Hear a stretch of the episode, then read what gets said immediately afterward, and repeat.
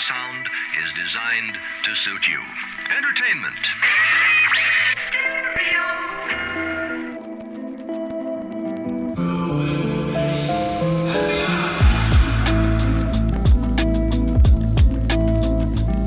Oh no, it wasn't the airplanes. It was beauty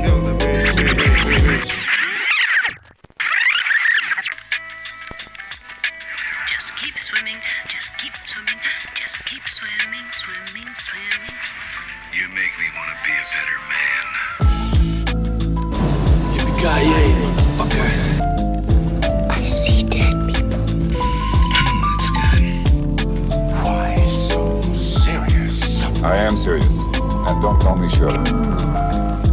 Any that is? Hasta la vista, baby. You're still alive. of course I'm alive. No one can defeat me. Olá! Esse é o Cinefilia e Companhia com mais um dos seus episódios de dicas. Eu sou o Gu Harris e vou aqui apresentar qual vai ser o nosso menu de hoje. A primeira dica vai ser do nosso convidado, Fernando Tiese, que trouxe o livro Fantasmagoriana de Jean-Baptiste Benoit Herrier. Olá para você que está ouvindo Cinefilia e Companhia.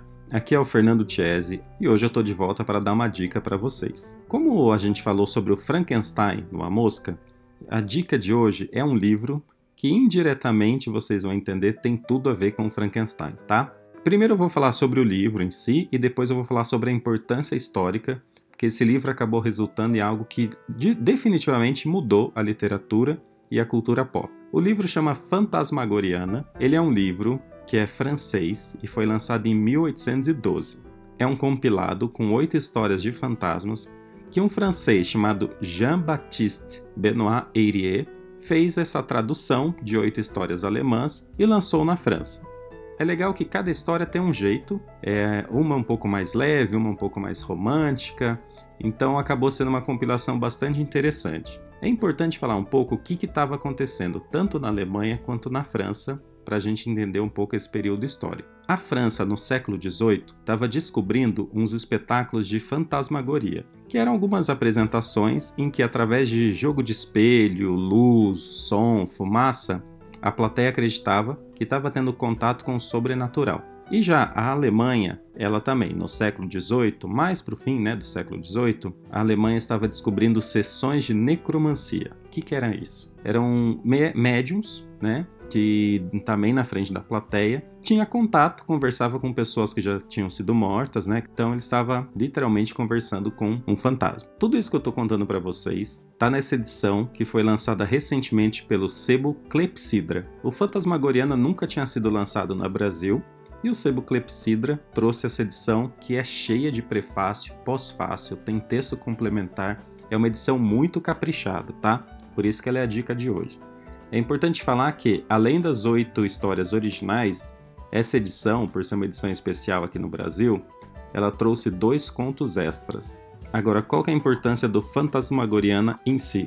No verão de 1816, o poeta Lord Byron, que acho que aqui todo mundo conhece, resolveu alugar uma casa ali chamada Vila Deodati, na região da Suíça, e ele estava lá e outras pessoas foram até a Suíça para passar o verão com ele. O Lord Byron estava com o médico pessoal dele, que é o John Polidori. Esse grupo que foi encontrar o Lord Byron era formado pela amante dele, tá? Que era Claire Claremont. Ela estava com a irmã de criação, que era Mary Godwin, e também estava o poeta Percy Shelley. E eles estavam lá passando esse verão, e esse verão ficou conhecido como o Ano Sem Verão. Por quê? Porque um pouco antes ocorreu uma erupção de um vulcão e foi um verão completamente chuvoso, sem sol. O grupo ficou nessa casa, na vila de Odate, e o Lord Byron resolveu propor um desafio, que era o seguinte: ele ia ler é, esse- alguns contos da- do- desse livro, Fantasmagoriana, e ele fez uma proposta. Todo mundo ali ia sair e escrever o rascunho ou uma história, um conto sobre alguma coisa de terror ou de fantasma. Então, assim, o Lord Byron fez essa proposta e daí saíram duas obras importantíssimas desse desafio literário. O Lord Byron ele escreveu um conto que ficou inacabado, que ficou conhecido como O Fragmento. Posteriormente, o médico dele, o John Polidori, acabou com esse conto e resolveu lançar. E surgiu assim o livro O Vampiro, lançado em 1819, que apresentava o primeiro vampiro da prosa britânica de ficção. Então, assim, aí já é um livro realmente que mudou toda a história, né? Quando o Polidori lançou o Vampiro, que é um vampiro um pouco mais conhecido com essa imagem que a gente tem hoje do Drácula, né? E, também tão importante quanto, a irmã de criação da Claire, que a gente falou aqui que era Mary Goldwyn, ela futuramente se casou com esse poeta, o Percy Shelley, e a gente não precisa falar mais nada, né? Ela é a Mary Shelley. E é exatamente desse desafio literário que o Lord Byron propôs, ela escreveu ali o início do que depois se transformaria no Frankenstein. Então, assim, a dica de hoje, que é o livro Fantasmagoriana, é muito bacana porque desse encontro literário, né, que foi por um acaso, um verão muito chuvoso, acabou resultando uma mudança na história da literatura. Dois personagens bem clássicos do terror acabaram saindo daí: o Frankenstein, que é original, e o vampiro, um pouco mais conhecido da forma que a gente conhece hoje. Então espero que vocês tenham gostado. Além da importância histórica, o livro Fantasmagoriana é muito gostoso de ler. São oito histórias bem diferentes entre si, que naturalmente você vai gostar mais de uma, menos de outra, mas é muito interessante ler e entender um pouco mais sobre esse livro que mudou a história e a cultura pop. É isso, espero que tenham gostado. Um forte abraço, muito obrigado. A segunda dica é da Juliana com a série da HBO Estação 11. Oi, pessoal! Minha dica de hoje é a série Estação 11, que estreou recentemente na HBO Max. Ela é a adaptação de um livro do mesmo nome, da autora canadense Emily St. John Mandel. O livro foi lançado em 2014, ou seja, antes da pandemia real, mas ele fala de uma pandemia também, uma pandemia fictícia de gripe, e principalmente fala do trauma que se sucede à perda de parentes, de amigos e de toda uma vida pré-pandêmica. É um livro bem profético, que curiosamente também traz na trama um outro livro, no caso uma graphic novel, que acaba sendo considerada profética por alguns dos sobreviventes. Eu sou apaixonadíssima pelo livro e quando soube que a série seria feita, fiquei ansiosíssima contando os dias para assistir e acabei bem satisfeita. Não só porque a série é fiel à história, mas porque ela é muito fiel ao tom do livro, que é um tom poético, delicado, muito mais focado nas personagens e na forma como elas lidam com essa transformação do mundo do que nos conflitos e nos perigos típicos do gênero pós-apocalíptico. E isso tá lá também. Tem cultos malucos, violência, tudo. Mas a sensação geral é mais otimista, mais intimista também e mais melancólica do que realmente assustadora, eh, cautelar ou distópica. A adaptação é assinada pelo Patrick Somerville, do Maniac da Netflix, que é uma série também bem interessante e traz a ótima Mackenzie Davis no papel principal. Ela faz o papel de uma atriz que viaja pelo que sobrou de Chicago com uma trupe de teatro, encenando Shakespeare. Porque afinal, não basta sobreviver. A gente é humano e precisa de arte até no fim do mundo. Estação 11 tem 10 episódios de 45, 50 minutinhos e já está completa na HBO Max. O terceiro é uma dica minha, o livro da Daniela Arbex, um livro reportagem, todo dia à mesma noite, sobre a tragédia da Boate Kiss. Bom, gente, eu queria falar de um livro que eu li há pouco tempo, chamado Todo Dia à Mesma Noite. Ele tem como subtítulo, e aí já deixa muito claro qual é o tema dele, A História Não Contada da Boate Kiss. A autora do livro é a Daniela Arbex, uma jornalista de muita qualidade, que já tem alguns livros de bastante renome, principalmente o Holocausto Brasileiro, né? que é sobre a, o, o hospício de Barbacena, onde morreu um monte de gente. Mas esse aqui é um livro que mexe muito com a gente, principalmente nós que somos pais sentimos doer bastante, né? A Daniela foi lá para o sul e conversou com as famílias de muitas pessoas que perderam suas vidas lá dentro do da boate. Conversa com pais, com irmãos, irmãs, marido, esposa, filhos, com todas as pessoas e também com aqueles que estiveram envolvidos no resgate, no atendimento, né? Que viram essa tragédia acontecer. É tudo descrito de uma forma muito humana, muito cuidadosa, mexendo muito com o nosso espírito por causa exatamente daquilo que ela conseguiu apurar. Coisas terríveis, né, como a, as condições em que se encontrava a, a infraestrutura da boate, que foi o que ocasionou a morte de tanta gente, né? Aquelas espumas de, de poliuretano coladas com cola de sapateiro no teto do, da boate, né? Ah, essa espuma, quando queimada, ah, soltava cianeto, que é só né, o gás que era usado nas câmaras de gás nazistas, né? Ou seja, muita gente conseguiu sobreviver ao fogo, mas não sobreviveu ao envenenamento, né? Então isso também revolta demais, né? E sabendo que no último mês de dezembro foi o julgamento das pessoas consideradas responsáveis por essa tragédia, que foram condenadas, mas que por causa de um habeas corpus estão ainda respondendo em liberdade, eu acho que é importante falar desse livro. Então fica a dica para vocês Uh, essa questão do cianeto e tal é só um dos detalhes dentro do livro, tem muita coisa. Não é um livro de espetacularização, é um livro de emoção, é um livro que se preocupa em contar as histórias de pessoas perdidas lá, né? Todas elas tinham uma família, todas elas tinham, é, inclusive funcionários, inclusive membros da, da banda tanto a que causou o incêndio quanto a banda anterior que estava tocando antes deles, né?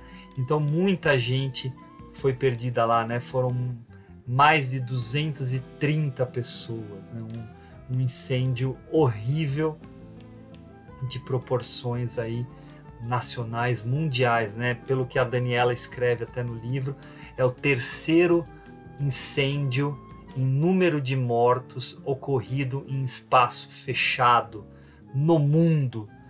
Então, ele tem uma importância aí que causa uma reflexão sobre medidas para lugares onde você tem eventos, para bares, para fiscalização, de vigilância. Né? Era cheio de irregularidade esse local.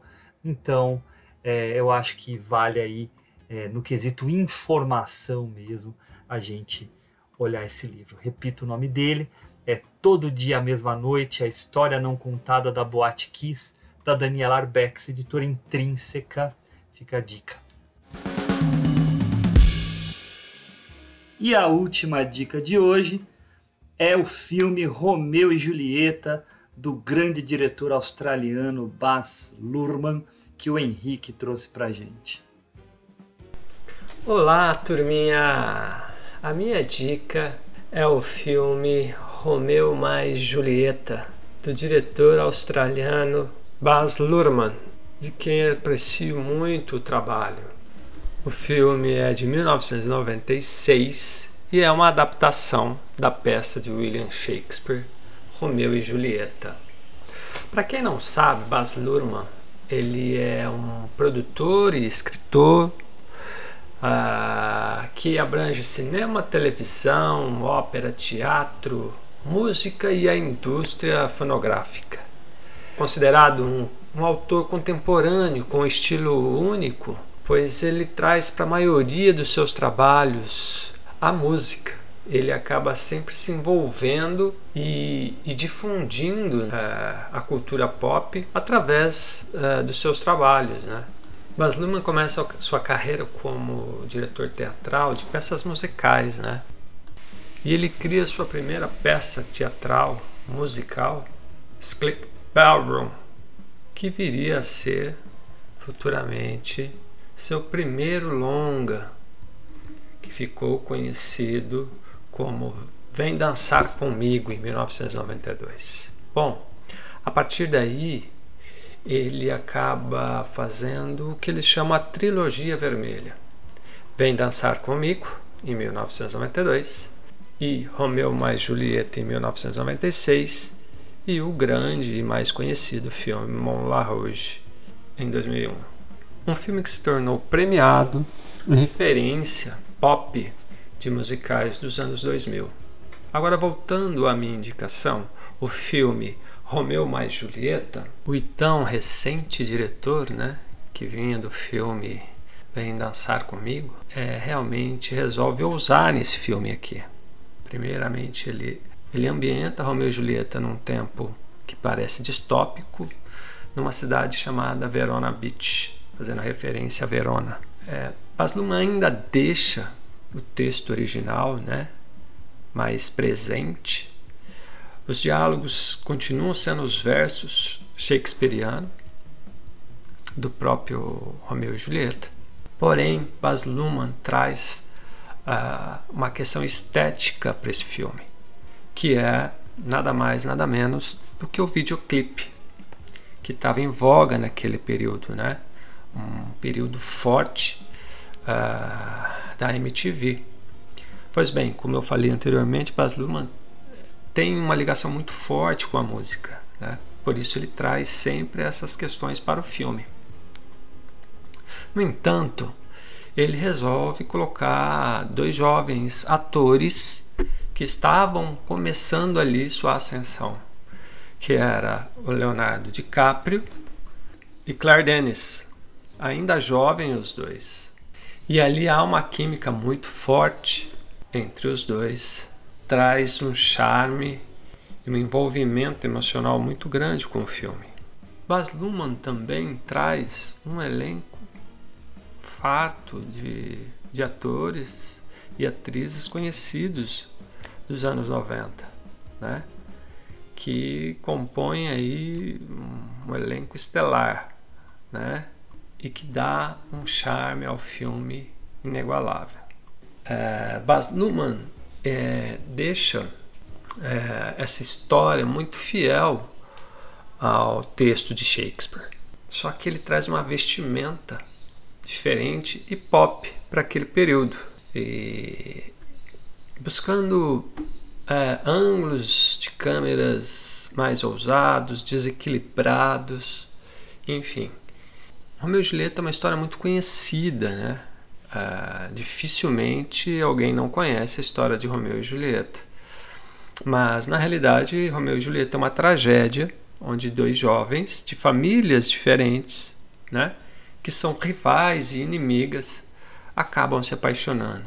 Romeu, da família Montanha, e Julieta, da família Capulet.